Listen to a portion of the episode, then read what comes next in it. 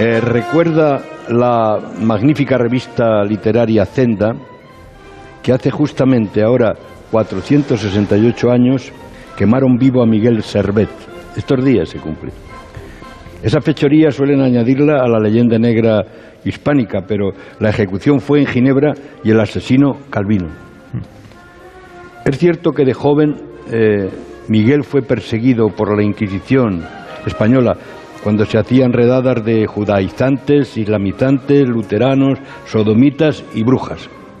Miguel Servet fue un genio de su tiempo, cuando había tantos, nunca más hubo. Cultivó las matemáticas, la física, la astrología y la medicina, y descubrió lo que llaman la circulación menor de la sangre. Eh, con una tea el verdugo prendió fuego en los haces de leña, pero la leña estaba húmeda por el rocío de la mañana y ardía mal.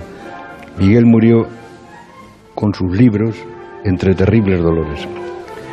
Y hoy hablamos desde el mejor museo del mundo, que retrató aquella corte de reyes vestidos de negro o con peluca, y también a los héroes, iluminados, místicos, tabures y ciegos, y a los espadachines y a los bufones y pintó la Inquisición.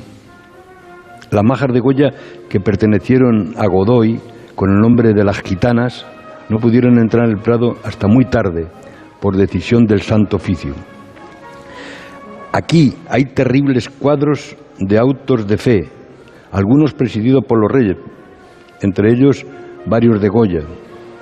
Dijo un orador de las Cortes de Cádiz, hasta el nombre de la Inquisición debiera ser anticonstitucional y Voltaire elogió al conde de Aranda por haber, llamado, por haber limado los dientes del santo oficio. El conde escribió en su diccionario filosófico, cortó la cabeza de la hidra, justo es que un español librase del monstruo, ya que otro español lo hizo nacer. Se refería a Santo Domingo, que está precisamente en el Prado, rodeado de aquellos canónigos que vivían con mulas del diablo. Pero también hay vino, en el Prado hay mucho vino. Hay vino en meriendas, en bacanales y triunfos de Baco, de Velázquez y de Goya y Tiziano y Rembrandt. Así que viva el Prado y viva el vino.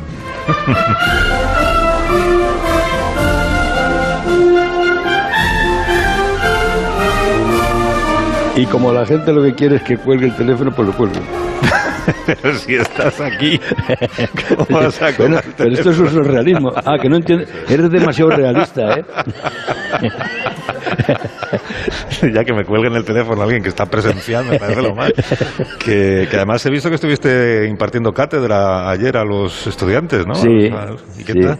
Bien, ¿Qué, les, ¿Qué, les, has aconsejado? Hombre, eh, les puse un toro en suerte maravilloso que era eh, el, que fue el director del CNI, Félix, y, le hicieron unas cuantas preguntas, pero no sacamos ningún... No, no, Félix se negó a decir cuándo, si el rey va a volver, Juan Carlos va a volver a, a comerse el turrón. Dijo, yo qué sé. y tú tampoco lo sabes. Yo qué coño sabes. Nada. Pregúntale. no, no, me lo dice ya, se lo pregunto. sí te lo dice. Bueno, tengo que hacer una pausa. Quédate, Raúl, si quieres. no, muchas gracias. No, muchas gracias. muy bueno. Por, por, el mismo precio. claro, hombre, como, como, entrevistado. De ninguna manera. De entrevistado no cobra. De ninguna manera. Gracias por venir, Raúl del Pozo. Una. Las 9 y 11, una hora menos en Canarias. Un minuto ahora mismo continuamos.